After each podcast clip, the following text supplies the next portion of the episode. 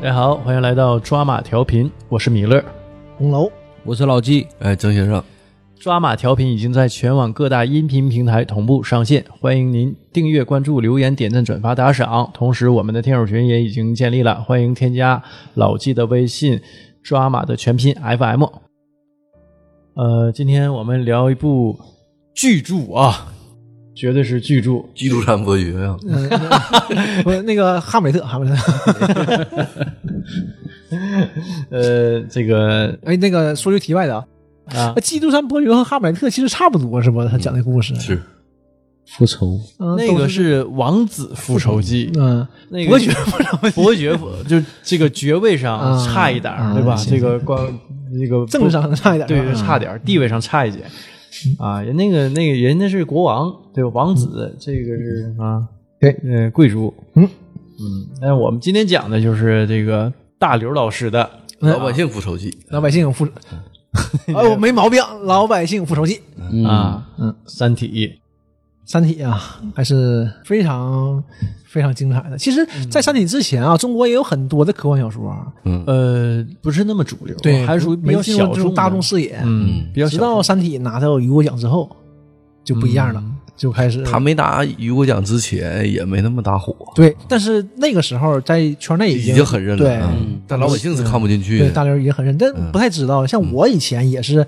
很少看就是中国的科幻小说的，是吗？嗯，科幻世界那时候连载的时候，不也不是大火吗？对，那个时候不是大火就《科幻世界》本身它就不是一个大众的这个阅读物，小众，对嗯小众啊，小众，但是就是有一定的数量基础。嗯，他是当时非常受欢迎对的，对，呃，直到后来他得了奖，嗯，得怎了么讲就还有就是说，嗯就各国的政要对，就是这个啊是一个现象级的事儿，它就不一样了，，对一政下什子么意思啊？各国政要都推崇《三体》啊都会借鉴《三体》，你这个事儿就会很夸张，哎，他们都都读了《三体》了，嗯，硬科幻给他们造成了影响。哎，不是科幻方面的问题。嗯你想《三体》，《三体》这个之所以能得奖啊，嗯肯定是因为它里面的人性的部分。那大刘写的科幻小说很多都是这样的，这个《流浪地球》也是嘛，嗯它啊主要是讲人性，在科幻的这个硬科幻非常精彩，硬科幻那个表皮下里面都是讲人性的。嗯现在把《三体》誉为这个中国科幻文学的里程碑嘛，嗯，因为自从这之后，科幻的部分就被呃大众所重视起来重了嗯视起来了。第二年，郝景芳就拿的一个中篇的雨果奖嘛，啊北京折叠》。啊，北京折叠也是讲的也是偏社会方面的事儿，科幻性不是特别强。我最开始接触就是科幻科幻这种软科幻，我是以软科幻入手，后来又看了那个《海底两万里》嗯但是我还是比较偏爱软科幻啊，就天我马对行空嘛，对我对硬件儿不是特别感兴趣，也而而且是它有很多的这种科学术对语，嗯它落在实处了，你看就很累了。其实对，对，就是那种这种享受啊，阅读的享受就就嗯你像少了特德很奖的多。啊也是，特德奖的这种小说也是，你看着还得想，然后他会给你解释，咱这水平解释都看不懂。 对，你看《三体》，他解释也看不懂，对很多所以都看不懂。呃，咱一会儿讲呢，嗯这这些这部分呢，咱就也也也也就一带而过了。略过，呃因为你这第一呢，我讲呢你们也听不懂；哦嗯第二呢，我也不明白，我也讲不了。啊你看你这个应该说到第一，这你这有意思，这我怎么强调呢？你今天是主主全奖吗？这个不我们就只讲这个获奖这部，嗯，啊，对，因为它是第一部，我吧，我只看过第一部，嗯虽说它有很多这个科学术语啊，一些比较硬的一些嗯科学词汇啊，我就是不是特别感兴趣。但是它这里有很大的悬疑性，嗯，勾着你把它去看下去。对对啊，就这个也挺了不得的。啊它还它这不仅是一个呃科幻小说，还是一个这个悬疑小说，对，故事性很强，故事性很强的，对。这个悬念制造的也特别好。它这里面这个社会性的问题，我们可能就是就是就就一带而过了，因为大多数人都看过，就没看过的肯定也知道它大概是一个讲述什么样的故事，嗯，对吧？嗯他讲那个呃这个十年动乱期间引起的整个故事的发发发源嘛，嗯，别那部磕分别呢磕吧，对我害 怕嘛。 那那部分呢，我们就就就尽量就是不讲太细了，但是精彩的地方嗯都在那儿呢全全在那些里。嗯，那部分呢，就大家要是真感兴趣，就可以找来看一看。我印象特别深的一段儿啊，嗯就是他们别象章，别在自己的肉上，嗯证明自己比较虔诚。啊，这个我惊着了啊，这种狂热，嗯，这也是需要有信仰的。嗯，谁也说是中国人也有是一信仰种 也是一种信 仰，嗯行，我们讲讲这个故事啊。我们先讲这个这个故事的男主角，嗯虽然这故事感觉没有什么男主角，哎，以你他为线不索你不认为这个第一部的这个男主角是男主角吗？是他是这个整个故事的线索嘛？但串联他的但他并不关键，嗯，在二三里头就压根儿就没没有他呀没再提对他对，了。就没有这个人了。但是那个那个刑警大使在二里头还是啊还有对，我们男主角叫汪淼，他是这个中科院的一个院士，嗯研究呃纳米材料的，是研究这个国际最尖端的纳米材料，是一个物理学家。就有一天中午呢，在家休息呢，有人敲门，开门一看呢，四个人儿，嗯，两个警察，两个军人。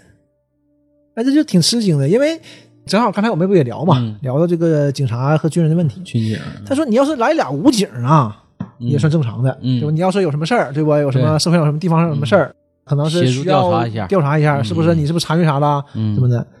没有，来两个陆军军官，嗯他就有点整不明白。我说这来什么目的呢？就跟他说呀，就是下午有一个重要会议，我们首长，你看人家啊，一听就是、 就嗯大领是我们首长啊，想请您去，降临嘛，这不是，嗯，哎，有点那个劲儿。嗯哦但他呢，跟降临不一样在哪儿呢？他不想去。那嗯，我也搞学术研究的，嗯说说那我下午还有有事儿呢。啊，是我们知道您忙，嗯所以我们已经跟您领导嗯打过招呼，打过招呼了。嗯，下午所有事儿都先推掉了。嗯假都请完了，哎，所以说这个还是挺硬的，其实。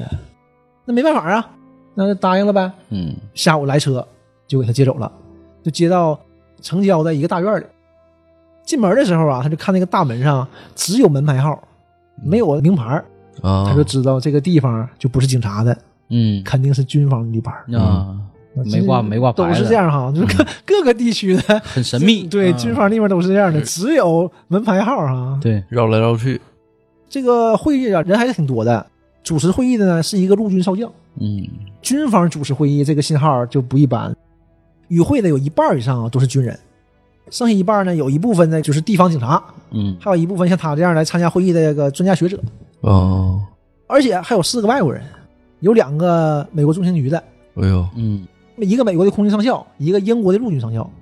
嗯就一想，这是一个是个世界问题，呃，而且你美国、英国都在，这个应该就不是说针对嗯对北约的了，对，啊，对？吧？这个事儿他也想不明白怎么回事儿。三大常任理事国了，嗯，嗯全球问题，然后这时候呢，呃，旁边人就问他，警察就问他说：“哎，王教授啊，你是那个研究什么？你研究新材料什么？研究哪方面的、啊？纳米材料。”这个人呢，就是刚才呃米勒说那个大使嘛，就是这个一个警察，一个穿针引线的一个挺有意思的这么个人物。嗯他说：“哎呀，这个玩意儿我听过呀，你这个不是那个不会用于犯罪吧？”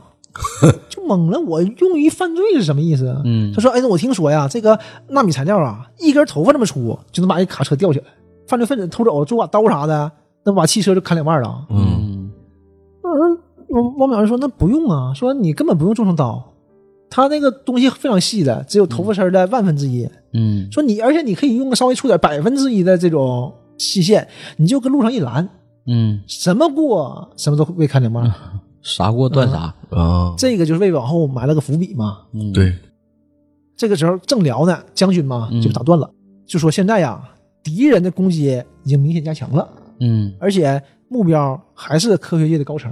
嗯具体的你们看看资料。那汪淼就把他桌前的桌调拿出来有了，战士，哎，他不知道什么玩意儿，这不明白，这说明模棱两可的。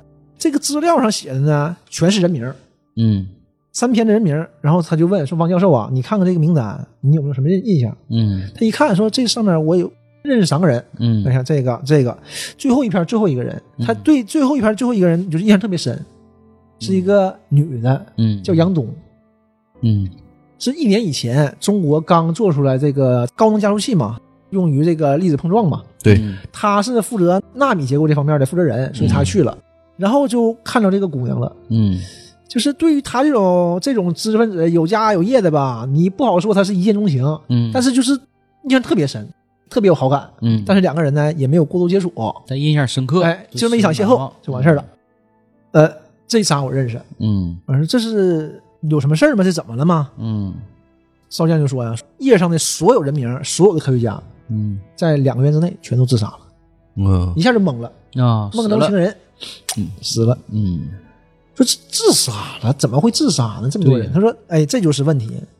说我们只能肯定一点是他们都是自杀的，而且他们自杀原因是一样的。啊那什么原因呢？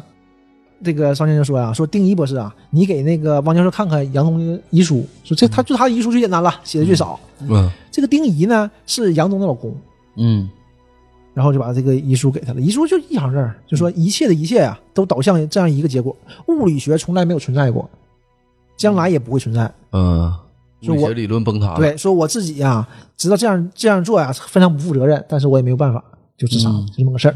整个就是说这个信念崩塌了。，对，汪淼就说什么叫物理学不存在了？这是个什么概念呢？嗯这个少将呢就问嘛，说现在啊，我们调查到一个叫做科学边界的学会，完他就问到汪淼嘛，科学边界我听说呀，前段时间联系过您呐、嗯您这个有什么吗？他说啊，说他就是这个组织是在这个学术界很有影响的，嗯说我呢跟这个科学边界有接触吧，是我认识一个女士，一她叫申玉飞，她是在一家日资企业工作，日籍华人。嗯然后呢，她从事这个也是纳米材料工作，我也是纳米材料，嗯，然后就总会有接触。她呢就给我介绍了几个这个物理专业的朋友，嗯一聊都非常投机，聊聊吧，他们就就问我要不要加入科学边界。啊但是你要加入科学边界之后吧，这种探讨会就变成一种义务了，就必须得经常探讨。比如说有日常的，一个月一次，或者搁哪哪儿啊就这样的。定期就啊得。他说：“那我吧还贼忙，嗯我就不太想这样，然后我就推了嗯啊。行，嗯，就军方认希为望您嗯能去参加这个科学边界，啊，然后有什么事儿呢能给我们反馈。嗯，让他带着任务去的我。可是懵了，这不间谍吗？嗯那可不咋的，嗯，有点排斥，但是一顿劝，嗯最后也同意了。这个将军给他送出来一下吧，这会儿就是有一段挺深刻的，他就问将军了，说这个事儿啊，呃，感觉也不是什么大事儿啊，你说这些，这跟军方有什么关系呢？嗯，就哪怕真是自杀，对吧？这是谋杀或者怎么样的，嗯没有必要军队出马呀，你肯定是警察查这些事儿嘛。对将军说战争啊，战争当然和军方有关系了，啊，有战争了。哪来的战争啊？就是现在全世界，嗯就中东那块儿有点乱，嗯哪又不像现在是不是？又不像现在俄罗斯这边也不太平，当时也没有啊，就算是历史上最和平的年代了，怎么嗯哪有战争啊？那个少将就说呀，说，哎呀，您也别问太多了，机密，啊说你很快就会知道了，嗯所有人都会知道的。那、怎么跟你说呢？说，教授啊，就你这个人生中没有什么重大的变故吗？从来没有吗？让你感觉一夜之间世界就变了？没有啊。那你这个生活太偶然了。我淼想一想，呃我有点不太明白，什么叫偶然？大部分人不都这样吗？嗯一一辈子啊平平静静的，啊对不对？你没有没有大本事，但是嗯也饿不死，是对吧？就是都是平平静静的吗？就那大部分人都偶然，那那几代人不都这样吗？哎，那那都都偶然。王王婉乐了，你这不抬杠吗？你这不是嗯吗？你这啥啥意思啊？他说可能的对都是偶然。对嗯是那个整个特别宏大的一个。然后这个将军就说啊，说整个人类历史其实都是偶然的。啊你想啊，从石器时代一直到现在，嗯一直没有什么大的变动，人类就这么繁衍下来了，文明嗯发展下来了，这多幸运呢！但但是既然是幸运啊，它总有结束的一天。呃现在要来事儿了，哎，教授，我告诉你，嗯结束了，人类要毁灭做了好思想准备吧。啊，嗯，但是也不知道是什么原因，不知道有什么事儿，不也知没道嘛说。嗯，这个司机给他送回家嘛，嗯他一上车，那司机要他地址，他一看，哎呀，不是原来那个司机了，嗯他就客气客气吧，哎呀，啊、给地址给他说，哎，我我看车都一样，我以为还是接我那辆呢。嗯他说啊，不是，我是之前接那个丁仪博士的，他就把那个丁仪地址要下来了。嗯，晚上他就去丁仪家了。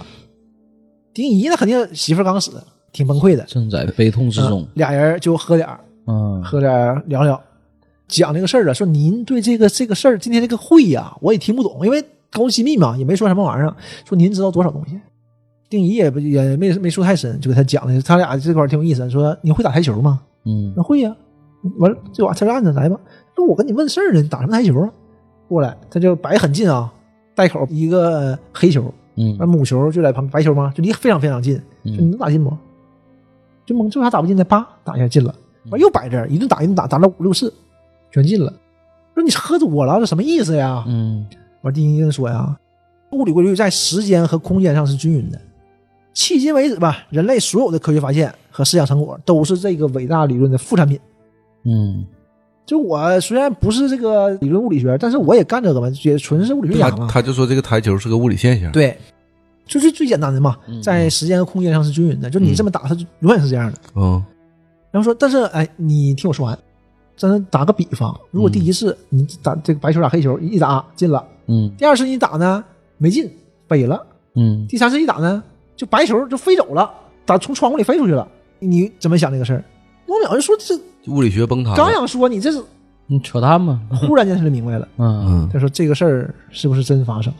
嗯丁一就给他讲嘛，说现在之前是、呃都是理论嘛，嗯现在呢，就是因为科学进步了嘛。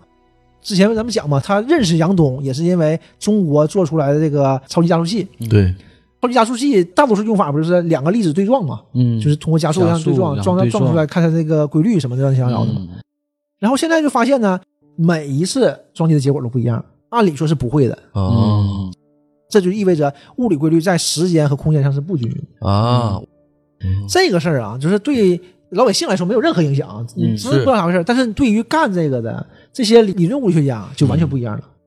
那可能是只影响一部分，是不？影响高精尖的一部分。，对，老百姓注意不到啊，你这种事儿就没办法再继续下去了。对老百姓谁没事儿玩儿那个粒子加速啊，对不对？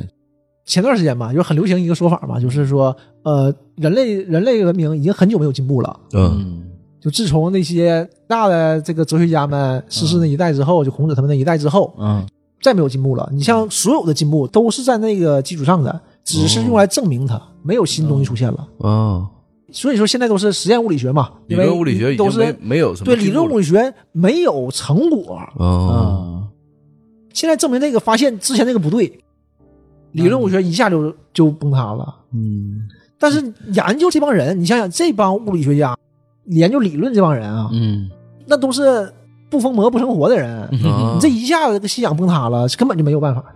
嗯我能看到的，咱就那个《生活大爆炸嗯》，希尔顿不就是个理论物理学家吗？嗯，你就看他那个劲儿，对，神神神神叨叨对的。他要是真是就感觉他那个信仰崩塌了，他肯定自杀了，啊，他肯定自杀了。你像那个看那个花德他们肯定不会的，咱嗯们实验物理学家肯定不会的。啊，他他这个人性他是对这么啊所以这看些重这个东西对的，这些科学家嗯们就是没有信仰啊，就是我就是为这个目标努力的，我这整个都不对，对嗯他那可我能我就没有人生没有意义他了。可能没有二十年三十找不到年方只向是为了证明一个规律，对，嗯但是突然之间发现是错的，这嗯二三十年完全白费了。对，啊而且往后你也没有目标。不知道该嗯研究啥对了。啊，这个事儿对这个汪淼冲击很大，但是那也得继续往下往下日子得过呀，还得想办法呢，还得还得打入敌人内部呢。嗯当然还不知道是不是敌人啊。还带着任务呢，还哎，嗯他他决定参加了对，哦，今因为今天下午没事儿啊，请假了，给他这个放假了嘛。嗯除了他没有什么别的爱好，他就喜欢摄影，嗯然后就出去拍照片儿。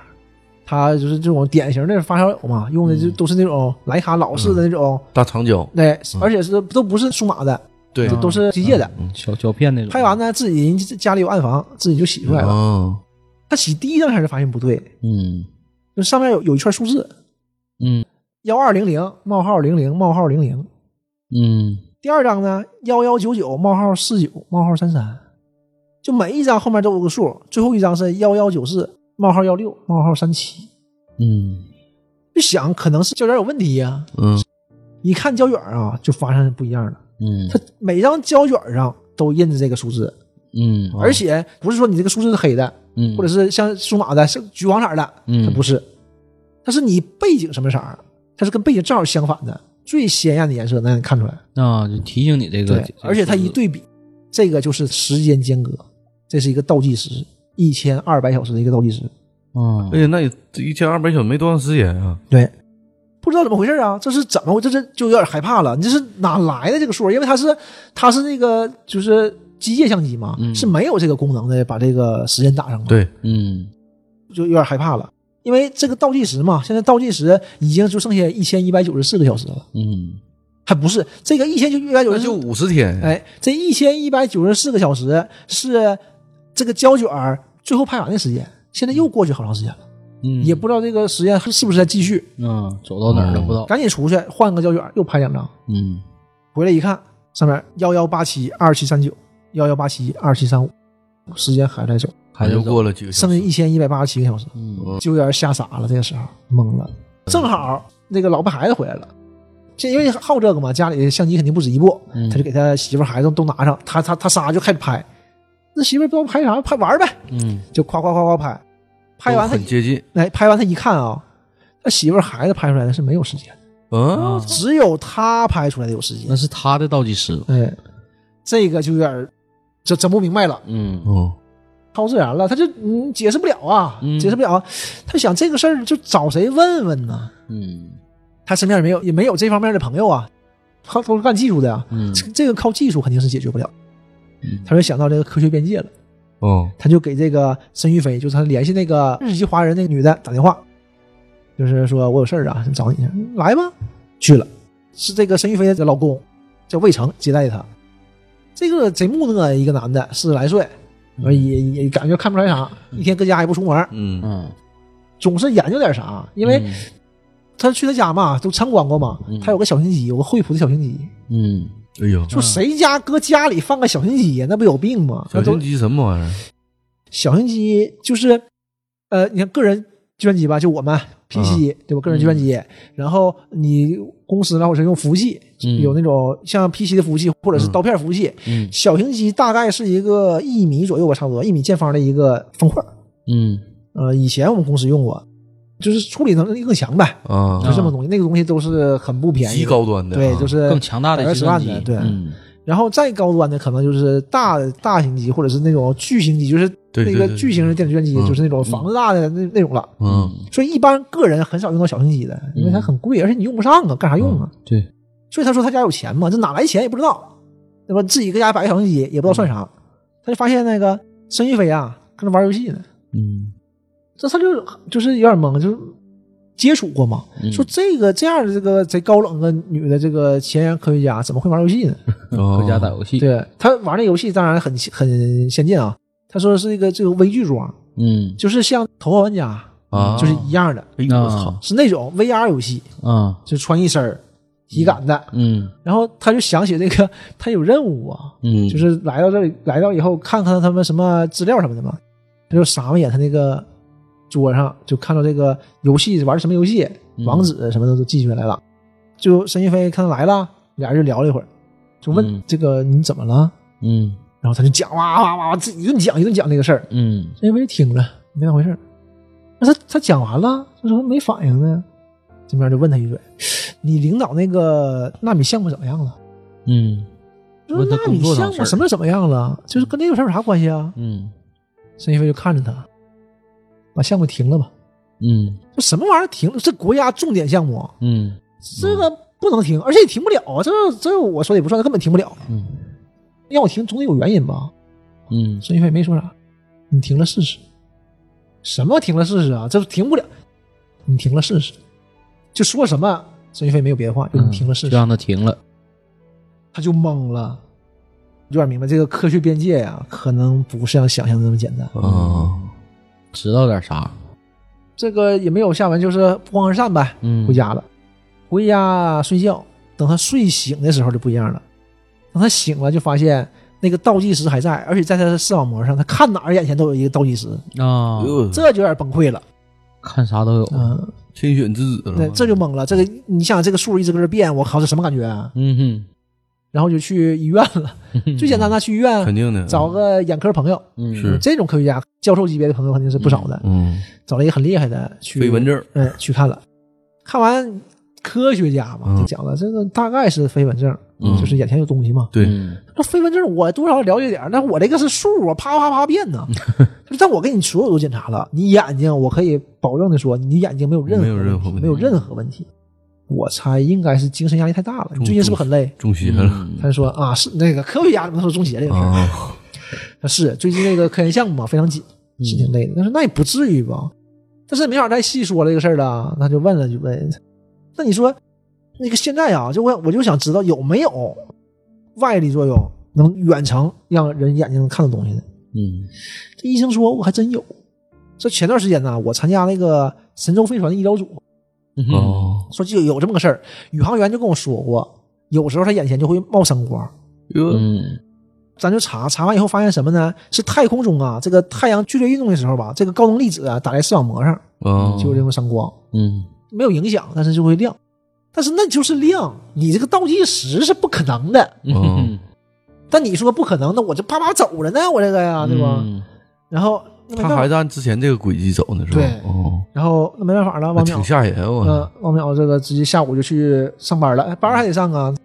上班呢，这个办公室主任呢就找他，就跟他说，这个现在这个反应黑箱啊，就整个实验呐，就是停了吧这个困难点，嗯因为这个实验已时间已经一年多了，嗯这个设备吧现在就需要更新了，需要这个维护一下。嗯但是呢，汪淼是总工嘛，是总负责人，嗯他就不让停，把现在这个阶段过去再来停，啊哦，所以工作量特别大。嗯但是人总工不让停，谁也不敢说这个事儿。嗯然后今天呢，又来这个诉苦吧，说现在哎呀，你看这个事儿还是有有有点费劲，嗯这个事儿。汪淼呢，这个时候也也很累呀，眼睛这个都都不得劲儿嘛，还搁那儿这个一跳看呢 啊，他就想到就是个沈玉飞刚才说那个话了，他说你这个停啊，需要几天呢？主任一听有门儿，嗯，三天，三天我们肯定全全全弄好它，嗯行吧？停吧，停三天了。嗯，我说啊，行行行行，那个我现在就给你打报告，下午就能停。嗯别下午了，现在就停。主任，我怎么这这么好说话呢？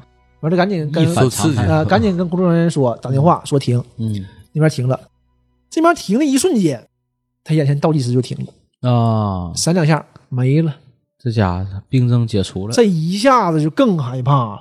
真是这样啊！科学家那可能是这么死的啊嗯、，这你都这怎么怎么回事儿？这是啊，关键是不知道怎么回事啊儿。就连惊带吓的，他就赶紧给申玉飞打电话了，嗯就很愤怒就说：“你们背后到底是什么嗯？”那边没说话，嗯说这个倒计时结束是什么？你没说话。喂，有人吗？啊，嗯有人。啊，我靠，不是你对付那些基础科学家，我能理解。我一个研究材料 的，啊他有什么用呢？这有什么关系啊？，对呀，有什么关系？不是我们需要判断的，哦，嗯上面还有更厉害的人、嗯哎呦，啊！这给这王淼气坏，说没有用啊！我告诉你们这些小把戏啊，我告诉你，我不能信，你是吓不倒我的。嗯，就点这个劲儿。完了，呃，说那个就是你就这样玩意儿，去去想阻止技术进步啊，这不可能，嗯我们是不会被吓倒的。嗯我现在之所以看不透你，嗯，就是因为我没绕到你这个魔术师背后，嗯，都是小戏法。嗯申玉飞非常冷静啊，说：“那怎么的？你的意思想在更大的尺度上看到倒计时呢？”我怎么就懵了？没想这事儿啊，他没想是这样的啊，没、嗯是你什么意思啊？说说说更大尺度，我也更大尺度我也不信，因为上一战争，北约不是在月球上打那个全息投影吗？算啥呀？没见过呀。嗯哼那你们可能更厉害，在太阳上呗，是这是这意思不？哼哼就就抬杠呗。嗯申一飞就问他身边有电脑吧？啊有，给他个网址，上去你看看，上去你看是一个密码本儿，嗯摩尔世界电码的密码本儿。哦，我说你给我这啥意思啊？你现在这个项目停几天？停三天。嗯好，你这两天呐，去找一个能观测宇宙背景辐射的地方。嗯三天以后，凌晨一点到五点，整个宇宙将为你闪烁。电话就挂了。哎呦，什么叫宇宙十位对，战术宇宇宙背景辐射是个什么概念呢？就是现在的理论不是宇宙大爆炸嘛？啊从一个基点大爆炸产生的现在宇宙嘛？嗯，宇宙诞生到现在已经有一百四十亿年了。刚开始的时候，宇宙这个温度极高，嗯它慢慢冷却，嗯，就有点像微波炉这种。对嗯它冷却就会形成这种微波背景辐射，啊，就是这种余温，它会在这个蔓延整个宇宙中残留这种背景辐射。嗯这种背景辐射可以在厘米波段上被观测到，嗯哦，就这种东西，这个当然就是它里面科学解释啊，你太细的我也不太明白。嗯这种东西它平时是在百万分之五上下幅度变化，嗯啊，就闪烁程度是百万分之五，大概什么概念呢？是用这种观测卫星嗯攒一百年的数据，能看到它的变化，啊就是一百年前和一百年后会有一点变化。那他看个毛哎啊，他也看不见啊。嗯但他告诉他的是百分之五上下的变化，差一万倍呗。啊，嗯说这种事儿是不可能的，这这是种什么情况？啊就相当于整个宇宙啊，就像那个灯管一样，坏了灯管，啪啪啪一直闪，嗯，就得这样才能有这种变化。嗯，所以说这个就总不会骗人吧？你多大本事啊？他们能控制宇宙中的东西。哎，对，那你说嗯嗯你那宇宙发生就你看你信不信呗？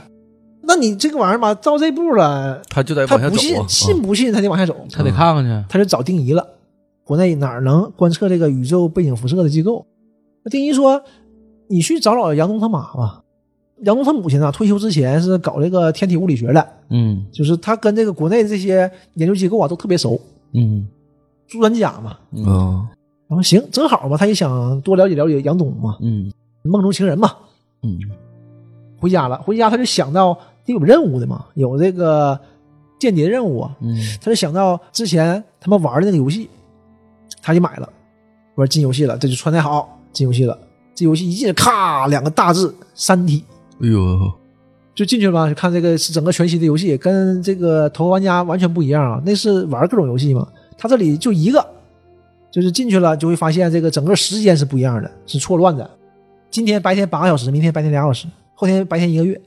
这个游戏啊，我觉得啊，这个大刘想做的就是非常宏大的，嗯但是可能做的不是特别好，至少对我看的就是感官不是特别好。嗯但是你能看明白怎么回事儿，反正嗯第一次进游戏吧，有个特殊点在哪儿呢？你能感觉到里边的人嗯就是因为环境不好嘛，没法生活下去。文明怎么延续呢？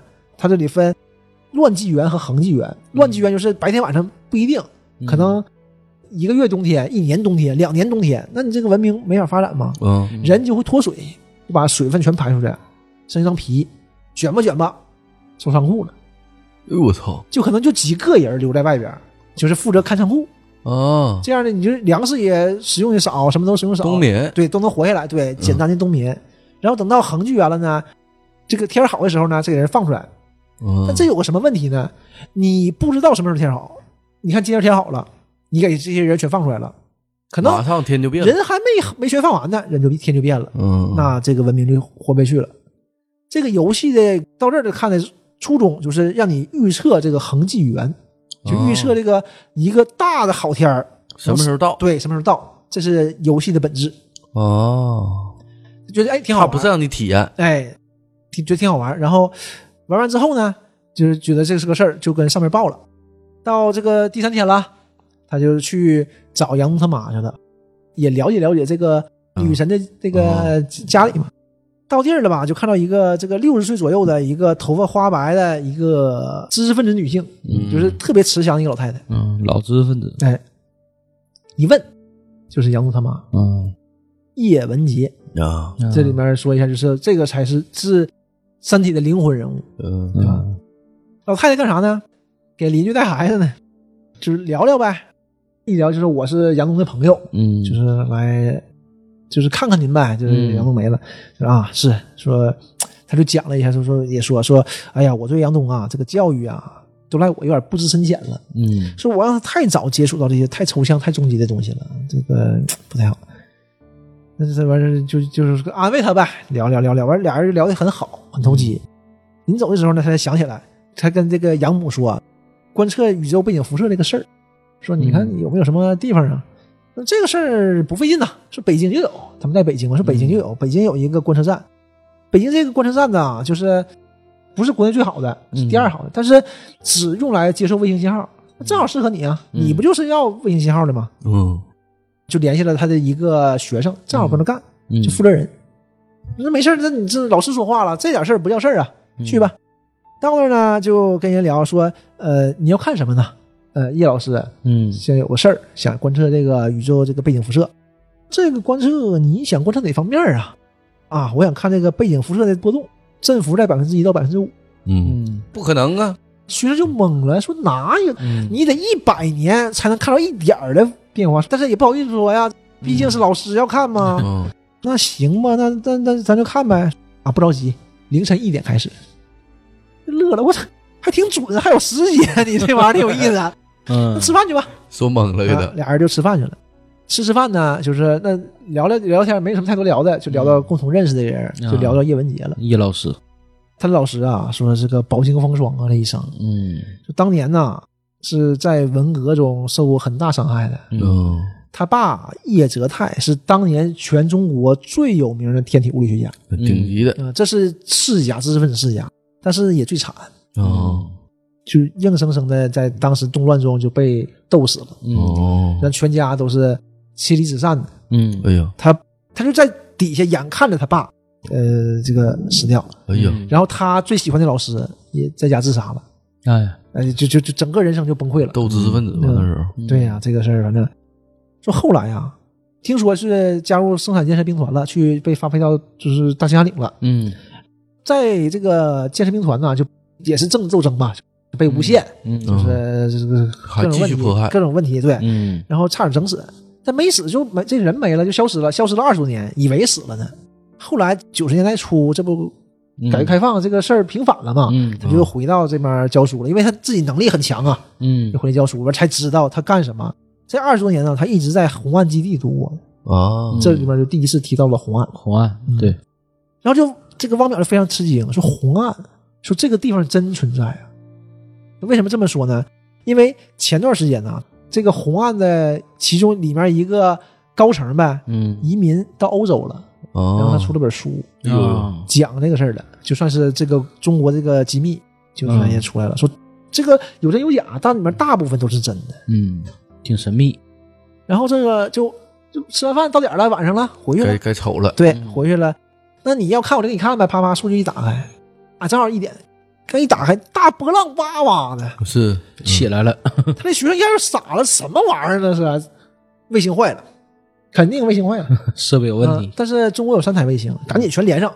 全连上一看嗯都这样，都这样然后说你赶紧把那个报告给我打出来，就把那个波率打出来了嘛。他对他那个密码表嘛一对，短长长长，什么短长长长，短长长长，短短短短，就是一破译一对比出来，幺幺零八二幺三七，幺幺零八二幺三六，哎呀到，这第个十这个辐射是对，啊就是给他养的，嗯嗯啊，一下就傻了，宇宙都在为他这就一下就懵了，就就就就崩溃了，这算怎么回事儿？他这个科学组织有那么大的能哎量，，就傻了，开车要回去。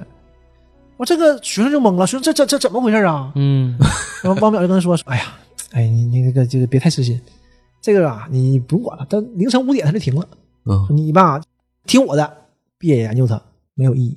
嗯，这个学生也不傻，看着他就我明白，最近科学界啊出点事儿，哦嗯我也知道，听说了。都知道现在是不是轮到我们身 上了？”我说：“别瞎想，别打听别问我是我是在我身上，那小小兄弟吓坏嗯了呢，没办法了，就嗯是认输了。”嗯就打电话给那边儿，服 了，嗯倒计时尽头是什么呀？嗯，不知道，挂电话挂了，崩溃了。那他加入进去就完了呗。你还有良知啊？你不想这样吗？就你你不想破案吗？对呀、就漫漫无目标，他已经加入进去了嘛，已经是嗯，这没有办法了，没有什么地方去了，找一个可以诉说的吧。嗯就想到叶文洁了，啊，嗯找他他找对制止人了，嗯，就讲讲讲倾诉一下。一来一看，这个状态怎么这么不好呢？肯定不好啊！这什么玩意儿啊？这是多吓人的这个事儿吓啊！坏了嗯，他说我学生昨天给我打电话了，嗯也磨了磨整的，就说那玩意儿，我也没听明白什么什么意思。啊反正我就感觉好像摊上大事儿了，你们，出大事儿了嗯，跟跟老师说呀。没给老师说太细。反正老师那就是也明白有事儿呗，就聊聊。完说，哎呀，你这你也别想太宽慰他呗，你嗯你也别想太多。有些事儿啊，在你年轻的时候，你觉得是个大事儿，这个天大事儿你过不去了，嗯等你过去了，你看其实不算什么。哎呦哎呦，那还呃想安慰这他是这是经大哎对呀经历大风大浪的，然后他就他就想到了，他就顺着聊呗，说啊，我听说了，这个您学生给我讲了，说您这个当年这个文革啊，就这个迫害挺严重，嗯经说历过一些事儿啊，后来说您去红岸了，嗯您说啊是，就给他讲了一下红岸这个事儿，呃，这个多神奇啊，说啊是是是还行，你想听吗？想听我给你讲讲，比那个书上写的肯定详细，亲身经历者，我就给他讲了一下，这里就开始讲了一下他从。这个文革之间迫害什么事儿？这个事儿迫害迫害得很惨啊！就像刚才说家破文人亡这部分真不说了，嗯咱就往往下说。他就到了一个生产建设兵团，嗯，也很不受待见，因那那肯为定的，你这个家庭有问题，呃家庭有问题嘛，嗯嗯，就出身问题。对，也去参加这个就是劳动，劳动嘛，嗯，就发在大兴安岭，他就这种知识分子啊，跟普通人是格格不入的。对，对他们去大兴安岭干什么？生产建设兵团，伐树，嗯砍木头就跟上一期讲的一样，嗯也是成天到晚伐树。嗯，但是他们因为现代了嘛，嗯他们不用斧子、油锯，那嗯多快呀！嗯当时什么最厉害？伐树能手的厉害，嗯对吧？你一天伐多少树，你标榜最最厉害。对，那是谁能干谁厉害，但他就理解不了，这种知识分子是理解不了的。嗯几百年的那种参天古树，嗯十五分钟拉断了就没了。嗯，人类在干什么啊？破坏自然嘛，那当时是理解不到的，这嗯老百姓是理解生不到产的。建设啊嘛，嗯，他就过去跟人说：“哎，你看你拿这棵树吗？你知道他多大岁数了吗？”但是这帮人也都明白，嗯就查呗，说你查年轮呗，嗯说你这个哎得得有一百二了嗯吧？说你看我厉害不？我要十分钟搞定他，嗯哼他长了一百二十年呢，嗯你十分钟就给他拉，就就给他拉断了，那有啥的？这这树不就是吗？这大兴安岭啊，没有别的还没有树吗？嗯根本就沟通不了，嗯就是当时三人观不合嘛。这种人类的这种是完全没法一起沟通的。嗯后来呢，他就机缘巧合的就看到本书，就是没事儿嘛，这种知识分子嘛，就看就爱看书，嗯叫《寂静的春天》，这是一个外国文献，它讲的其实这个书讲的没什么内容啊，它讲的就是这个关于杀虫剂对环境的危害。嗯哦，但是这本书对他影响非常大，在这个之前呢，人类恶这个一面儿在他这个年轻的心灵里已经有不可治愈的这个巨创了，嗯这个整个这个文革创人伤吃太人大那个事儿，了对嗯。但是这本书呢，让他有了更深刻的理解，就是人类这个恶呀，可能是很理性的，并不是，感性的，并不是感性的，嗯，就是人类可能感觉不，从一个大自然角度来看，你这个这个行为和整个文革可能没什么区别，对这个世界产生的损害啊是一样的，但是这种行为可能都是正义的，正义的行为办了邪恶的事儿，人类可能已经嘖已经不太行了，嗯，就从他从这这个时候就开始有这个有这个觉得人类已经堕落，靠自觉嗯，已经不行了，这个想法啊就真是决定了叶文洁的一生，哦嗯也决定人类的一生。继续说他红案这个事儿。嗯他这个受迫害嘛，嗯受迫害就差点死了，然后被被人救了，嗯救到这个这个基地，因为这个红岸基地就在大兴安岭。嗯救他的人呢是这个叫杨卫宁，嗯是这个红岸基地的总工程师，这个科研所的总工程师。嗯杨卫宁是他爸，就是说那个叶哲泰啊，嗯这个中国最伟大的这个当时啊最伟大的这个天体物理学家，嗯是他的一个研研究生，啊，嗯是他非常出众的一个学生，学生，非常厉害学。生嗯他们俩之前老见面嘛，因为嗯叶文洁当时小，念大一，他大学刚毕业，刚考研，嗯就在他爸手下。他们是这个理论物理学嘛，嗯他想搞这个实验和应用课题。嗯他爸说你行，你哪方面都行，你非常厉害嘛。嗯就但是你是学这个基础物理的，这个理论物理的，咱是理论物理专业，嗯，你为啥要搞搞这个应用物理呢？他说啊，我想为这个祖国做贡献，为石化做建设做建设。嗯对，是那个年他代妈说这个理的话理论是应用基础啊，你这个发现自然规律，难道不是对时代最大的贡献吗？嗯你这种高知分子，你是驳不倒他的，你骗是骗不了他的。嗯，嗯杨卫宁一看吧，这个说不过去了，嗯因为导师啊，你这得你你得说服他，你才能选课才行啊。对，有项目，嗯、他说真话了，就是政治嗅觉是非常灵敏的，搞理论研究啊，容易在思想上犯错误。啊，嗯当时嘛，这个事儿，嗯他爸一听就沉默了，没吱声，同意了。但确实是他爸就因为这个事儿家破人亡的嘛。干倒了，嗯所以杨卫宁是非常有才华的，搞这个应用研究，嗯然后做的非常好。毕业之后呢，就跟导师啊就就断开了，嗯就没联系了。哎呦我去，嗯，这个时候的出现就是哎，已经是这个红岸这个整个研究所的总工程师啊一把手儿，因为红岸这个地方呢缺。这种天体物理学家，当时嘛，因为文革，这对很多知识分子都已经被干掉了，都没有了，所以招人嘛，就特调，就在家走后门儿，就把嗯叶文洁留下了。嗯但是因为叶文洁这个身份问题，所以他一进入这种部门，你就别想出来了。嗯哦，当时也问过他，你想好啊，你要是进来了，你肯定走不了。叶文洁当时已经万念俱灰了，嗯巴不得有一个与外界不接触的地方，嗯那太高兴，他就我就搁需要这这自么生个自地灭就完事儿了。对，需要这么一个地儿，而且这地方挺好的，嗯，他专业呀、他喜欢干这个。刚开始去呢，也不信任你啊，就做点杂事儿，嗯然后慢慢慢慢的，就岗位越来越重要，越来越重要，已嗯经是技术骨干了。啊，但其实你问这些小孩儿，你就是受迫害，没有时间做研究，其实他能力很有限的。对，啊，为什么就他呢？他后来就发现了，二炮的大量的技术骨干全在这儿呢，嗯算是当时中国最尖端的人才。啊，都是为什么不行？不显山露水儿呗哎，都不傻。啊，这个地方太偏僻了，而且这么重要的一个地方，我太厉害了，岗位就会越来越高，那就走不了了。嗯啊？干得好的反而留下了，哎，所都以想往外跑，都不想在这儿，对，然后还不能做的不好，嗯，就是是领导派我干这个活儿，嗯往东走我就往西，哎，我一顿往我真努力往西，嗯完、一看，妈真这个人真认真，但是是个傻子，嗯整走吧，整走别别别搁这儿了，别搁这儿了。对啊，呀哎，果然那些厉害的慢慢的都整走了，嗯，就剩就剩他这叶样老了。师了，对他是一心里就想留在那儿，他你也走不了，你也去走哪呀？嗯对也出出这种事儿，告诉你了，你就走不了了。嗯然后因为他位置越来越高嘛，就开始告诉他这个事儿是干什么的。这面政治主任找到他，嗯小叶啊，嗯，你看你来这长时间了，嗯主任也信任你。你猜我们这个红案是干什么的？能看出来吗？刚开始就是一个卫星天线嘛，接收信号嗯嘛。说你这就是一个这个就是信号发射器啊，嗯其实说白了，放大器呗，嗯，完他他说对，就是一个卫星发射器。嗯说我们干什么的呢？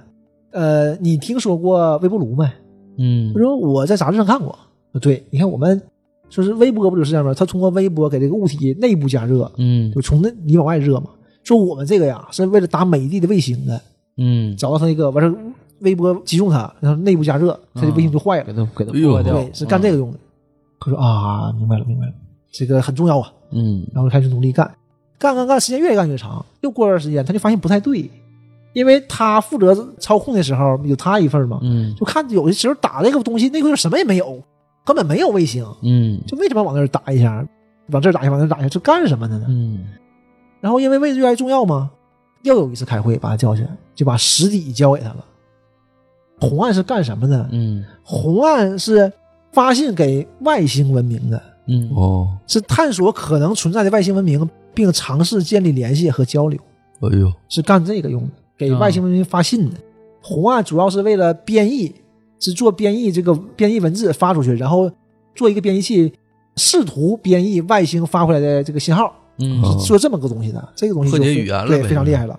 嗯，就和外星人沟通的这么一个桥梁，，对，啊因为这个时候北约、华约他们就已经开始相继的探索外星文明了，嗯所以中国也也不想落后，嗯，也做这么一个。也开始研究了，然后这块儿挺逗啊，这个是有个小细节挺逗，我觉得嗯多说两个啊，因为你发信嘛，你发信你得有一个内容啊。嗯第一稿啊，第一稿是什么内容啊？我念一下啊：收到以上信息的世界请注意，你们收到的信息是地球上代表革命正义的国家发出的。嗯，这之前，你们可能已经收到了来自同样方向的信息，那是地球上的一个帝国主义超级大国发出的。 这个国家与地球上的另一个超级大国争夺世界霸权，企图把人类历史拉向倒退。希望你们不要听信他们的谎言，站在正义的一方，站在革命的一方。哎呀， 这是第一版。你挺红色呀，然后下面呢就有批示嘛，马上批示回来了。一月，嗯，狗屁不通，大字报在地上贴贴就行了，就不要发到天上去了。 说文革领导小组啊，今后不要介入红案，这么重要的信件应该正式起草，最好成立一个专门的小组。嗯直接给批倒，然后就一版一版的嗯做了做了四稿，第第四版呢是正文了。嗯向收到该信息的世界致以美好祝愿。通过以下信息，你们将对地球文明有一个基本的了解。人类经过漫长的劳动和创造嗯，建立了灿烂的文明，涌现了丰富多彩的文化，并初步了解了自然界和人类社会发展的线性轨迹。我们珍视这一切，但我们的世界仍然有很大的缺陷，存在着仇恨、偏见和战争。由于生产力和生产关系的矛盾，财富的分布严重不均。相当部分的人类成员生活在贫困和苦难之中，人类社会正在努力解决自己面临的各种困难和问题，努力为地球文明创造一个美好的未来。发送该信息的国家所从事的奉行就是这种努力的一部分。我们致力于建立一个理想的社会，使每一个人类成员劳动和价值都得到充分的尊重，使所有人的物质和精神需要都得到充分的满足，使地球文明成为一个更加完美的文明。我们怀着美好的愿望，期待着与宇宙中其他文明社会建立联系，期待着与你们一起在广阔的宇宙中创造更加美好的生活。嗯，嗯，你听这个才像人话，相声话，嗯之前那个他妈太扯了。这个就是要发出去的东西。嗯这个叶文洁嘛，和这个汪淼又聊了很长时间。嗯汪淼就是舒服舒服，得到一些机密，哎，嗯得到一些八卦，挺开心，就把那个他的事儿冲淡了，嗯就回家了。那日子还得过呀，嗯还在愁呢。当天晚上忽然间出出事儿了。嗯之前咱讲那个大使，那个警察嗯就给打电话，来吧，来我这一趟，有事儿了。嗯，有事儿了，他黑啥事儿呢？去了，发现申玉飞的老老公，就是说咱说那魏成，嗯这男的搁这儿呢，那咋的了？科学边界出事儿了。嗯他说呀，我遭到威胁了，有人要杀我。呀，我说杀你杀你是干什么的？你一个你一个宅男，你个家，你上去干啥嗯呀？他说杀我呀，这个事儿啊，得从头说起。嗯这个人磨磨唧唧的这么个人，嗯他讲我呀一事无成，是懒人，我什么也不好，嗯什么也看不上，特别懒，嗯就喜欢数学。嗯除了数学，我什么也不喜欢。嗯我大学毕业吧，也没什么本事，嗯找不着工作，干啥呀？考研吧。嗯考完研了呢，还找不着工作，嗯，读博吧。读完博士呢，就留校了。嗯哼但留校归留校，还是找不着工作。就留校，你当老师吗？当老师也不行。说我也没耐心，我就给讲课，给学生啪啪一讲，告诉他贼简单，嗯不用解了，自己讲吧。这这这我用你啊，哼哼就这他就这么个人。那我不行，我合计我出家吧。家里是高知分子嘛，家里也不差钱，啊他这种。嗯我出家吧。那他爸呢，正好认识一个大师，一个长老，说这个长老是他爸的一个特别好的朋友。他爸跟他讲啊，这这个长老啊学问特别深，但是晚年呢出家了。用他爸的话说，说到他那个层次啊，嗯就剩出家的一条道了，哎呦，就是这种哲学可能学到学到深处就已经、已经只上升为神学了呗，可能就是这样的。嗯然后他就去找他那长老嘛，那嗯没有那么四大皆空，什么不入红尘了，不认识了，那嗯朋友还是朋友嘛。对，朋友还是我大侄儿来了，那你待着吧。大侄儿嗯来了，说你想干啥呀？我我我搁这出家。嗯说你出家个屁呀！你出不了家，我想找个安静的地嗯方嘛，我只能出家。那你错了，说这一点也不安静。嗯你埋汰谁呢？我们寺庙得有名儿，天天香火不断，老实人了。哦 你看我这一点也不安静，嗯大隐隐于市嘛，对吧？你回去吧，嗯你主要是啊，把自己放空，你做到嗯空就静了。啊我空啊，我啥也不想，我一天我什么也不在乎，嗯对吧我钱、名利、女人，我什么也不在乎。禅师啊，嗯就跟他说说，这不叫空，嗯没有不叫空，你用空把你这个没有的东西填满，这才叫空。哎呦，我这个这个东西，说你这个东西是物理学的，你这个就是这种什么意思？啊用空对把你用空把东西填满，不空不是没有东西，空是有东西，这个东西叫空，有点是这个这么个意思。然后他就用空把他这个没有给填满，就像老季听明白了，这我也没太明白，就是空， 这你复述一遍啊干就啥？不是无嘛，你还是有东西的。嗯然后他就自己就填满嘛，找找个屋一待，这住的地方有的是嘛，嗯就想拿啥填满呢？他喜欢数学嘛，嗯他啊就想、这种厉害的人啊，脑子里就能算。他这段让我想到什么呢？想到那个《嫌疑犯 X 现身》里面食神嘛，就自己脑子里就就就能做数学题，嗯，就是就是特别有意思。他也是这样的，脑子里想个球，哎，这一填填满了有东西啊，有个球，这个球也不动啊，没意思。哎，又有个球，他俩之间有那万有引力嘛，嗯就互相吸引，做这个运动。但是做一做，他就会算嘛，自己脑子算，做一做就恒定了两嗯个球嘛。他说这个也没意思了，他又引入个球，我操，他一三个球之间的哎有互人能这这么想哎啊？三个球之间的互相引力，哎，这个哎啊这这太好玩了，这个三个之间就不确定性太强了。对，他就一直在算，一直算，脑子已经是不够算的了，就拿纸笔开始算，这就行了。他说这真做到空了，这就是他所有的事儿，他找到自己的人生目标了，嗯算的特别开心，啥也不管了，嗯天天算，纸就算完就他撇，算脑完袋就不就撇，游游戏机？哎他脑袋就不就计算机对了吗？啊就是一直算一直算，完事就嗯算完草纸就撇了，因为他没有结果嘛，这个事儿嘛，他一直在算嗯嘛。忽然有一天呢，一个女的就拿着他这个草纸，兴冲冲的找到他了。嗯我说你这个想法太独特了，啊说我们呐一直在在寻找这种类型想宣法传，就算这三个球体之间的问题。啊，说你这个太太行了，但是你这个问题，你拿笔算不有病吗？说你得拿那种很大型的计算机才能算呢。嗯完事儿魏成就看着他说：“你才有病呢！说拿计算机也算不了，拿全世界所有计算机攒一起你也算不了这玩意儿啊。嗯，说我这是打发时间。”完了，你说那就再不行，你也比笔算快呀，总要有个环境。你这环境太不行了，拿笔算，你这他手也受不了啊。你跟我走吧，我肯定得让你用到那种巨型计算机，就是国家级的巨型计算，而且我给你个小型机，嗯你俩算。那我反正他也没事儿，那那行呗，嗯哼，对吧？那我跟你走呗。这个女的就是沈玉飞，嗯就后来他俩结婚了嘛。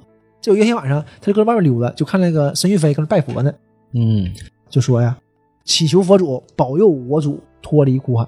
我主，”他就嗯懵了，说：“哎，怎么会有人祈求佛祖保佑他的主呢？就有点什么意思呢？就是哎呀，佛祖啊，你保佑上帝脱离苦嗯不海吧，是一个神有，点这个意思。嗯嗯，但这不存在呀、你怎么可能？你这不质疑上帝吗？他就去问长老，嗯长老说：“哎呦，这我得想一想，你先出去吧。嗯”过了能有两根烟的时间，长老给他叫回来了。我想了想，我觉得只有一种可能，他那个主啊是真实存在的。哦，嗯再具体的我也猜不到了，但是我只能告诉你啊，你必跟他走。我觉得他这个背后不对，嗯嗯但是那他四大皆空啊，那我跟他走，我也有点事儿干，嗯，还是跟着申云飞走了。而果然邪恶势力，让他用着这个巨型电脑，我也给他一个小型机，嗯他够了，嗯与世无争，他就每天就研究这玩意儿啊。申玉飞也不用他任何事儿，就让他研究这个，一直检查他的成果，就这么个事儿。他就是有个特别优秀的一个算法，就一直在算这个《三体》。现在之所以停了，就是忽然有一天打电话，有人打电话不许算了，你再算我就杀了你。嗯他就害怕了嘛，赶紧来找到这个警察。哦一看这事儿，他们就赶紧啊回他家去看看吧。到他家一看，就是家里被弄得很乱，嗯，申玉飞死了，被枪杀了，哎呀，这就可知道有问题了。嗯对吧？然后这个时候呢，这个汪淼啊就跟他说：“你那个算法能不能给我一套？嗯因为嘖他那游戏里面不也是算这个东西的吗？嗯嗯对吧？三体就是算这个东西的，我无所谓的，我给你呗，你承认我挺好的。”那边拿拿走了，这边警察在破这个案子，汪淼就回家了，回家继续玩游戏，给他破解了，他就把这个算法就交上去了，就交到游戏里面了嘛，嗯然后就通关了，通了一个大关，但是最后结果证明这个算法这个三体是无解的，哦，就是你这个算法很优秀，但是算不出来结果，最后是无解的这个事儿。是在科学理论上，三体也是最无解的，对对对，哦这个游戏挺有意思在哪儿呢？它这一波讲个什么呢？人形计算机。所以我说嗯它这个游戏吧，它想的野心很大的，想讲很多东西，但是就是讲的就是半半磕磕，啊好像嗯嗯人形计算机挺逗，以人作为这个处理器，嗯举零一的嘛，黑棋白棋，完啊嗯就是一个方一个模块一个模块的，一千万人一起做，嗯哦，完这个处理速度会非常快。嗯做这么个东西。其实这个这个东西挺新颖，但嗯是也解决不了问题。为什么解决不了？三体啊，它除了互相这个追逐之外，有时候会变会变形，就是这个恒星衰变了，嗯那这个就毁灭了。哦，这这次它出来这个游戏结束了嘛？三体游戏这个管理员儿嗯就是 GM 给他发个邮件儿，就说游戏虽然进行不下去了啊，但是有个网友聚会，嗯要不要参加一下？然后 去吧，去了一看啊，都是各方大佬，都是精英，嗯有什么干 IT 的这个副总裁，嗯嗯有这个知名记者，啊有著名学者、著名科学家，什么样的都呃有。都属于精英了，嗯然后有一个负责人嘛，发起人就跟他说：“这个游戏啊是我们做的，我想跟你说什么事儿呢？三体这个世界是真实存在的，哎呀，啊外星文明。嗯哦哎呦，我大家一下就惊了，哎我这个事儿不错呀。完聊的就聊了一会儿，这不错，多新鲜的外星文明嘛！说聊聊聊聊，最后啊，嗯这个发起人就提了个问题，嗯说你大家都发现了，山体这个文明，这个这个环境非常恶劣呀、嗯最后会毁灭。只要有个恒星衰变，衰变就完事儿了，嗯是吧？啊这怎么办？说大家呀，有没有想过山体文明如果进入到人类世界会怎么样？哦，有的人就是赞成，有的人反对，嗯对，有的人说希望来来和文明有一个互补，嗯完或者说就是对现在人类的已经失去信心了，就嗯希望来能有个更正。悲观主义者呃呗，，嗯但有的人就不希望来，因为来了你可能就把人类屠灭了。对，它当年科技比你当年西班更有牙去南美的，嗯对不对？阿兹泰克文明不就是被毁灭了？那那这个游戏就是一个调研，这个游嗯戏的主要作用是希望人类能分析出来这个山体的运转，但是后来发现了这不行，结局是、嗯是无解的对，是无解的，啊嗯所以说游戏就关闭了嘛。有的人持反对态度嘛，嗯主持人说：“那你们这些不同意的就可以走了，啊对吧？就是剩下的人，我们就是同志的，干大事儿的，哎，要干要干干一票大对的，，完事儿就给他们一个新地址，三体组织聚会，他们就去了，就是猫苗也去猫了也去了。啊，嗯这个聚会啊，就在一个废旧的工厂里，三百多人哎呦，都是同意的，各个方面的精英，都不是老百姓，嗯，因为老百姓啊，这一般不会这样的。游戏都买不起，嗯对， 他就发现什么呢？这帮人呢，不都不是太齐心，因为现在那肯已定的，三体已经定了嘛，嗯三体这个星人是有的，都他们都是同意三体来的。那就毕竟对这个东西知之甚少，，啊对他们分两派，嗯叫拯救派和降临派。嗯拯救派呢，就是就认为人类社会啊，就是已经不能依靠自己的力量解决自己的问题了，哦嗯因为现在问题太严重，但也不可能凭借自身力量呢去改变自己，嗯所以就希望他们叫主，嗯啊主啊就是因保佑为我已经主嗯成为一个一个信仰了嘛，一个教派了嘛，就希望主能降临世界啊，借助主的力量改变人类。啊，借助外力哎改变人类，降临派是什么想法呢？人类就是邪恶的物种，嗯就是不行，就主啊，你降临把人全杀了就完事儿了。哎呦，啊，这个比较这个很极极端了，了。对，还有一派，还有一派较少的人，就是明面上没说，嗯叫幸存派，他就认为山体人来是不可避免了，嗯来了之后给我呢，留块地儿，哎，就我汉奸、嗯啊球奸、地 奸，就我给太君领道，太君给我留条命，嗯啊，我就希望这个，民族矛盾上升成这个星球矛盾，这这之 间呢就互相吵架嘛，因为嗯每次见面都吵，因为理念不一样啊，就是就是就是吵嘛，因为这个没法争论出来结果，哎，就是互相争论，说你们干太过了，你们这个降临派，嗯因为拯救派是希望拯救人类的嘛，嗯但降临派是希望把人类杀了，所以他们做的很畸形。嗯这些科学家们自杀乱七八糟事儿都是他们整起来的，怎么整的不知道。嗯啊，完事儿还有有暗杀什么乱七八糟的，嗯互相闹嘛。但是有个人说话算，他们有个统帅。啊，嗯这个时候呢，这一硬统帅来了，啊，大人物出场了，哗，人往两边一站，统帅从中间走出来了，谁哎呀？他叶文洁，哎呦呦呦，一王老淼就师哎傻了，这家伙这是统帅 呀，怎么会有这么个老太太？是啊，嗯，见面看着了，叶嗯文洁看到他了，就说：“哎呀，小王啊，你也来了，你你也在这儿呢，啊就就懵了，说您这个是怎么回事儿啊？是一下是子啊，啊改观了，这明白这个个事儿啊。说那你给我讲讲，就我这个首先啊，倒计时这个事儿，嗯倒计时终点的是什么？嗯这个事儿谁也不知道，说我也不知道嗯那就五十天啊，了，说我也不知道。那我碍你们什么事儿呢？我这一个纳米技术啊，嗯嗯嗯对，吧？他说，那你这个纳米技术啊，是能够改变是世界的是，对，是改变世界的。嗯嗯是能让人类进入太空更快一点。你明白了，当时特别流行这个太空电梯嘛，对，就太空电梯需要这种高强度材料，就肯定是纳米材料。嗯说你这个太空电梯会对我主可能造成影响，啊，啊然后、是他们选的人，哎，这帮操蛋，操，啊他们不就汉奸吗？不，他们有信仰的，咱嗯不好说。那部分是汉奸，幸存派是汉奸，纯啊汉 奸。嗯然后就讲之前呢，我跟你讲那个红案那个事儿嘛，没完，啊，其实后面还有。哟还，有故事，然后这就接着往下讲。叶文洁呢，就是呃继续他讲他的故事，对他已经是一个项目的负责人了，嗯就是他这个小项目的负责人。他现在做什么呢？做对太阳研究，嗯哦哎呦因为你不能一直给呃外星人发信嘛，这是嗯其中一部分嘛，嗯还有小部分，他说太阳太阳黑子啦，太阳耀斑啦，做这些研究。忽然间，他就发现一个事儿，就发现太阳啊，可以作为一个这个电波的放大器，作为一种增幅，就是可以给信号增幅。嗯这是个什么概念呢？因为之前不说嘛，它这个红岸主要做的是给这个宇宙中发这个通信嘛，嗯找外星文明嘛，就发不了太远，发不了太远，嗯就是嗯一个苏联的科学家最权威的科学家，就是把这个，就是当然是一种理论啊，宇宙文明按通讯能量来说分了三级，第一级呢是可以调动就是地球输出功率这么大的能量嗯作为通讯，这个第二等文明呢是能调动一个相当于一个恒星的整个恒星的能量作为中心。啊，就相当于它调动太阳系的能量呃，第三种文明呢，相当于能调动整个星系的能量啊进行中心。就这这这这调调动银河系的这个对能量当时啊，这个地球文明就是所有能量加起来都达不到第一型，那肯定的，嗯，而红岸能做到的啊，就更小了，就非常非常小。那肯定说有多小啊？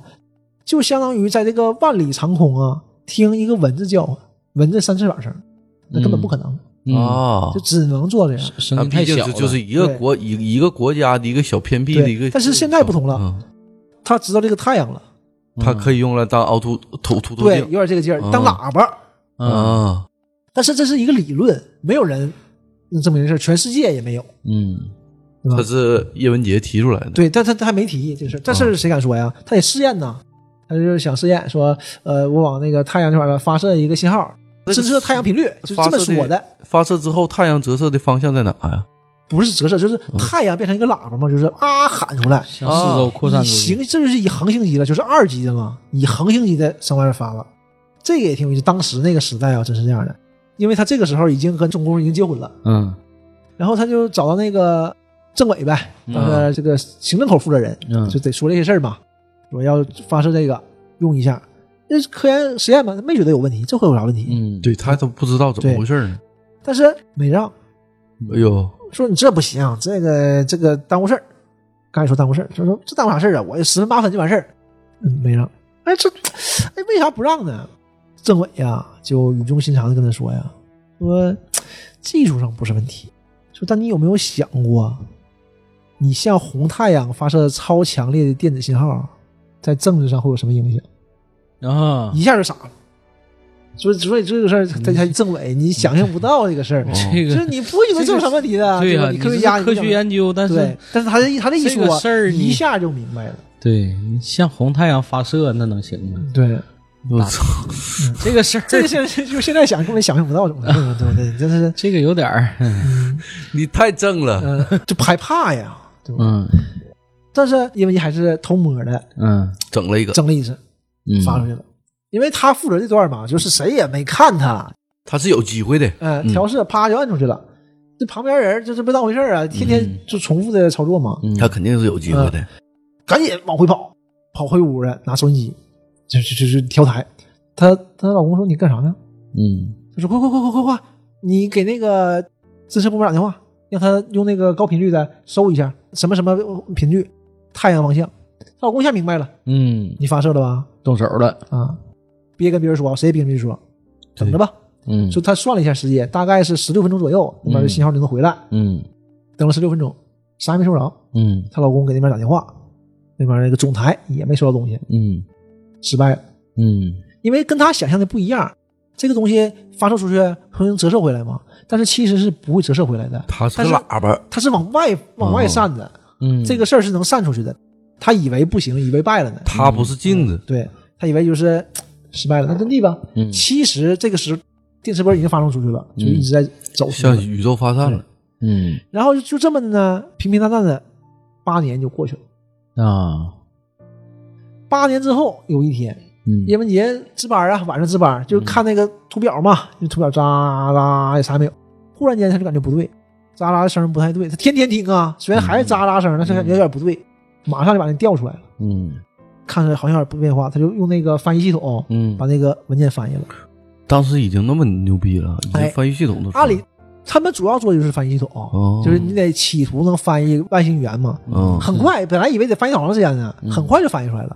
发现不用翻译，是他的语言，是中文。啊，信那号对过来对了对面这个文明已经非常呃强大了。，对，嗯发出来什么话啊？上来就是不要回答，不要回答，不要回答，啊，对对对重要的事情有我说我说三遍有这嗯有这印象。这懵了，这怎么这本来挺激动的，怎么叫不要回答呢？然后就看第二段反应，这个世界啊已经收到了你们的信息，我是这个世界的一个和平主义者，我首先收到这个信息是你们文明的幸运，警告你们不要回答，不要回答，不要回答。操，那你说清楚啊！你们这个方向啊，有上千万颗恒星，你只要不回答，这个世界就无法定位你们的发射源。但如果回答了，发射源就能被定位，你们行星将要遭到入侵，你们的世界会被占领的。嗯哦哦啊，不要回答，不要回答，不要回答，啊，其实地外文明有很多，就是不是地外文明啊，是地外，就是这种恒星嘛，嗯这个星系有非常多，就是小星系有非常多，太阳系这种，所以他也不知道是哪颗恒星发过来的，嗯，所以不知道从哪儿，就是比如说从北边过来的，北边哪儿不知道，啊，这还不那么精准。对，但你要再发就就能确认了。对，你就手找你要跟他对上话对了，哎，就能找到你了。但是他知道啊，嗯，我发回去八年，你回来的，你听到回来一去一它返，能算距离，对一去一返呢，嗯四年一道吧，嗯，光的速度四年就光速呗，嗯四光年呗，四光年最近的半人马星啊，嗯你肯定是那儿的，地球就知道那面的位置了，嗯，所以说你再发一个他就知道了，他面就知道你你是哪儿人了，哦，就是你不让你发嘛。那叶文洁像我们刚才讲嘛，因为我没讲太多，但是我们也提到了叶文洁这个时候已经对整个人类社会就是非常失望了。嗯就希望有这么一个神来拯救他，拯救人类。哦啊，他是希望降临的想都没想，马上就写了一段话就发过去了。他写啥了？到我们这里来吧，我们的文明已经无法解决自己的问题了，急需外力的介入。如果你们愿意，我将帮助你们占领地球。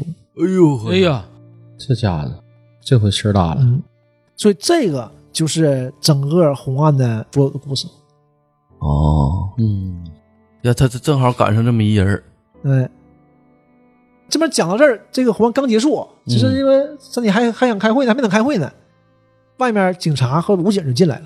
嗯，抓起来因，为这个王淼嘛，卧底呀、这卧底做的很、很到位的，就把今天有聚会的事儿全都弄好，人都安排好人了，把这帮人全抓起来。虽然也想打斗，但是压制住，全给抓起来。一窝哎端呦了。哎呦，统帅叶文洁就被抓起来了，嗯完就开始审叶文洁。叶文洁当然很淡定的，就聊呗，反正这些事儿，嗯我就聊到说这个你们是怎么起来的呢？怎么起事的呢？那我啥也不是啊，对吧？嗯我就是个这么个人儿。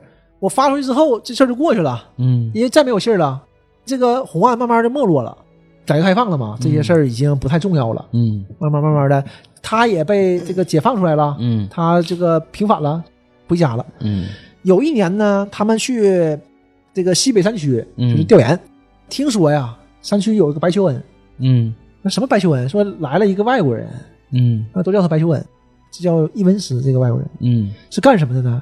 是当时的一个那种文青，动物保护者，嗯在这儿干啥？在在在西北植树，嗯大家以为吧，他就是这个植树造林呗，嗯对吧？防止水土流失，他不是，他这植树呢是为了让有一种候鸟有地方住，说这块、哎呦这块的树都被采采伐完了，这种鸟呢马上要灭绝了，生态巡检，哎，嗯他就干这个环境环境保护者嘛，保保护生态来了。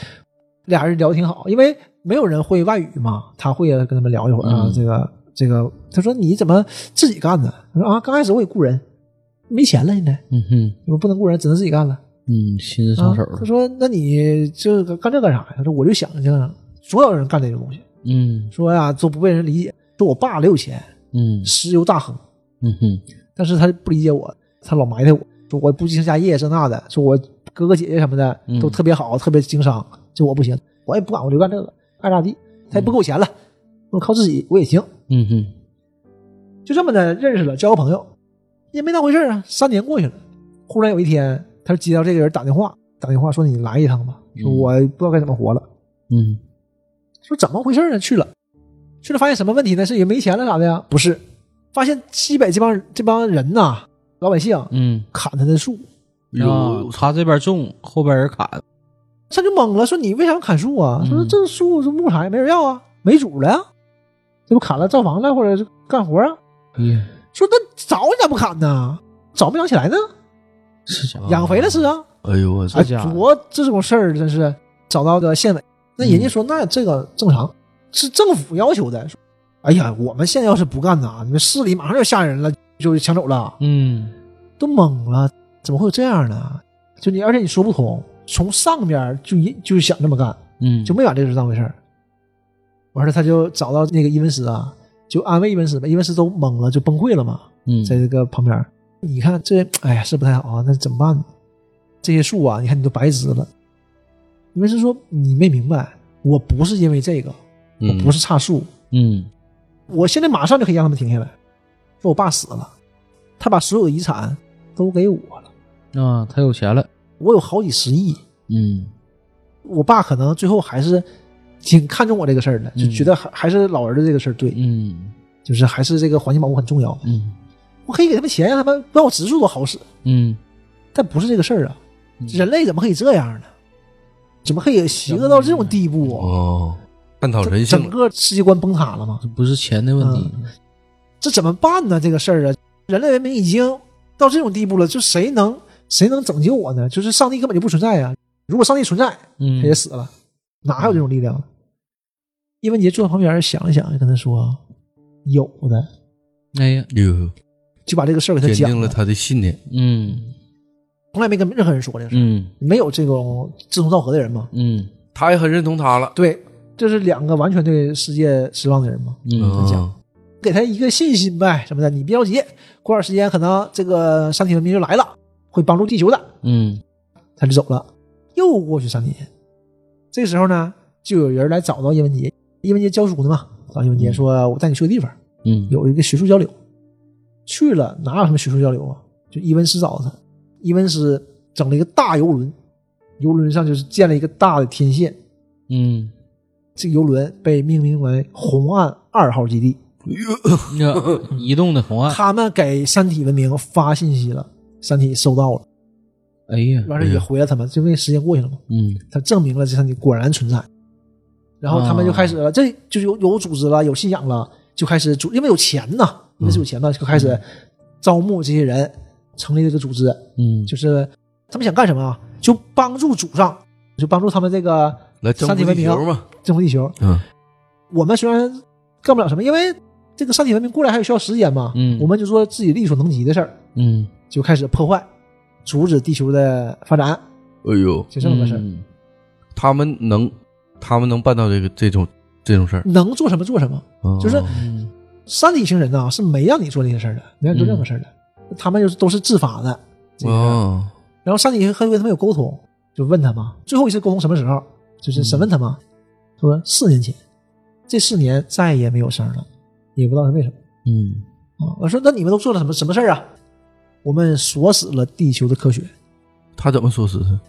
这个时候呢，就讲到伊文斯，伊文斯真是成，哎，然后就继承了大米现在就是只有他伊文斯手里掌握着山体星的这个信息，嗯因为后来信息两边不合嘛，就没有明看。嗯这边山体组织也知道，地球人已经知道他们了，嗯，但是你不能把我怎么样，你想要这个信息，他就拿信息当人质一样那挡箭牌，你不能动我。啊嗯所以都知道那个船在哪，那个船一直在走，一直在运动，就是也不停，嗯就是别被抓住呗。公海呗，不是公海私海的，你也不敢动我，嗯你动我啊就我就玉石俱焚，东西我就烧了。哦，然后他们就开会，开始军事会议，怎么解决这个问题，怎么抓住这帮人。嗯那个大使嘛，刚才说那个警察就是剑走偏锋。刚才我们讲到纳米材料嘛，就是特别细嘛，嗯讲、是这个，就我们能不能找一个很窄的河，把这丝儿架上，嗯然后他一过去不就全拉死了吗？啊，又回到他最开始他俩哎研究的那对个事儿，因为一个你路怎么能让人不知不觉的对就一悄无气儿就声息成啊？就要不干死你必须马上解决，要不他们把材料毁了，不对全完了对吗不要等给他他们反应过时来间就把材料毁了，因为这个纳米材料非常少，嗯所以说就是你必须得在一个够窄的地方做这个东西。嗯说这个船过几个天就会经过那个巴拿马运河嗯闸口，非常窄，嗯最窄的地方一百七十米，啊因为你得确保能把人全嗯都拉死，然后还得保证这个资料能保存住，嗯然后间隔五十厘米，说大概五十厘米就看运气了，运气要实在不好没办法。最后呢，这个船通过运河的时候呢，也确实被这个这个技术被这个武器干掉了，嗯，就是人全死了。啊，然后就船沉没啊呀？他这里描述的就是船从那个走过去嘛，嗯过去之后，就忽然发现后面那个甲板上那个人，有一个人在甲板上就两半了，飘下来了，然后船就慢慢哐就就怼到岸上了，老外一层一层的哇，像蛋糕一样。哎呦，就倾泻开我去旁边你都没看到人，忽然间就是不知道从哪儿出来一堆警察，就咵就进去了，里面也没有活人了，嗯然后就把那个文件就找到了一块硬盘，嗯二百八十个 G 的内容，老的内容了。通过这些内容知道《三体》星什么样嘛？嗯三体》就像游戏里讲的那样，就是特别难，嗯但是它的文人民人家文明发展的非常好，嗯也记载了他们收到这个消息的时候那个人儿。嗯三体他们急需找到这种地外文明，那肯定的侵略他们。嗯，对，换个环境儿，他们有很多这种监听员，嗯监听外界信息，然后也发送信息的这么人。嗯，这个监听员呢是其中一个，是因为山体这个就是环境非常恶劣嘛，嗯他们人活着就是为了延续文明，对就没有什么享受，没有那些东西，嗯能干活你就活着，干不了活你就直接死，啊，就这样统一销毁了。嗯他们要销毁，你说这个人就已经不当人了。嗯，他这个鉴定员呢，一个这个工作吧也没啥意思，天天搁这坐着。嗯然后呢，眼看快到期了，嗯马上就要退休了。退休之后呢，他也没啥本事，人也很木讷，也找不到对象，嗯，对吧？你找不到对象，你就没法繁衍，没法繁衍，你你就就会被销毁没有作用了，嗯？就要被销毁了。嗯他很快了，没有几天了。嗯这个时候他收到这封信了，他并不是说多和平，他自己有想法。如果我收到这封信之后，我报上去了，嗯，还能继续活着你怎么继续活着？他想的很细致，这个想法不是这样嗯的。啊？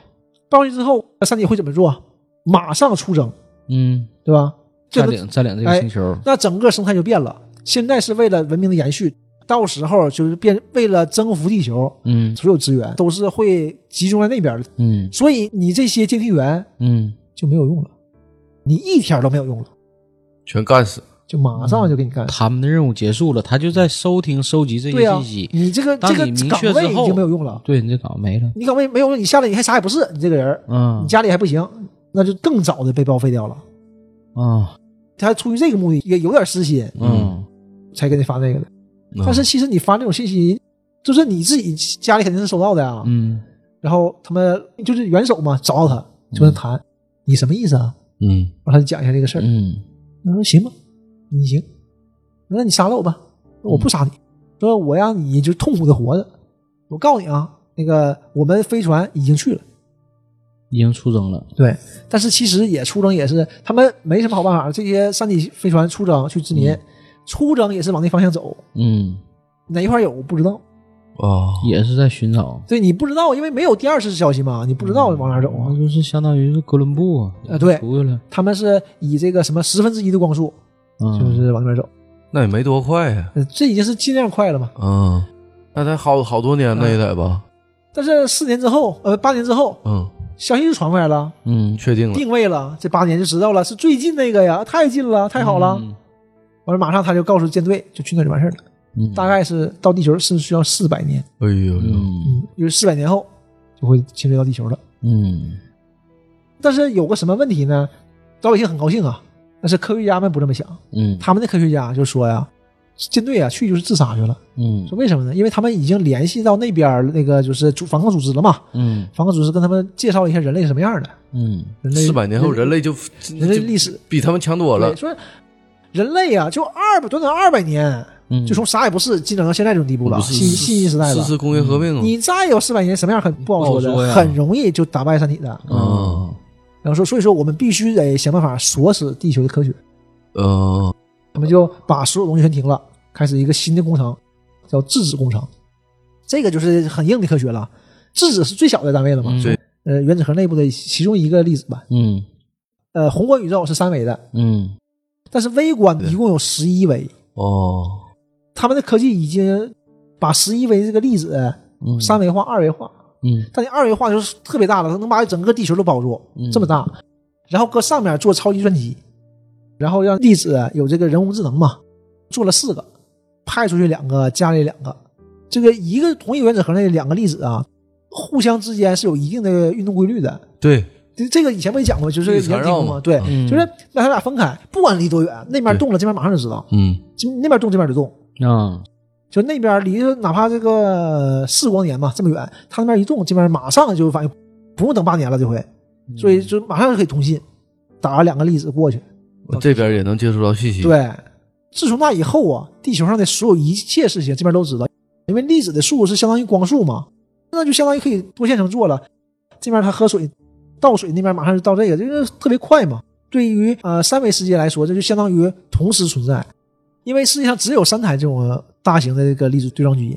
这个质子呢，就站在这个对撞这个粒子旁边儿，嗯你一过来我就给你顶开，你一过来给你顶开，就你就整个物理学就锁死了。啊，因为你不知道下一遍会什它么只。样了。它它只影响这世界上三大这个机器，呃，后来也问嘛，大师也问他嘛，呃，那它是个大概是个什么概念啊？嗯就是这个质子如果扎我手指头一下，我是不是都没有感觉？嗯就别说你了，一个细菌扎细菌手指头上，细菌都没感。啊，那它太小了，对，他说这个微观程度是这样的，说这个你它对人类不有任何影响，嗯但是就是破坏你这个。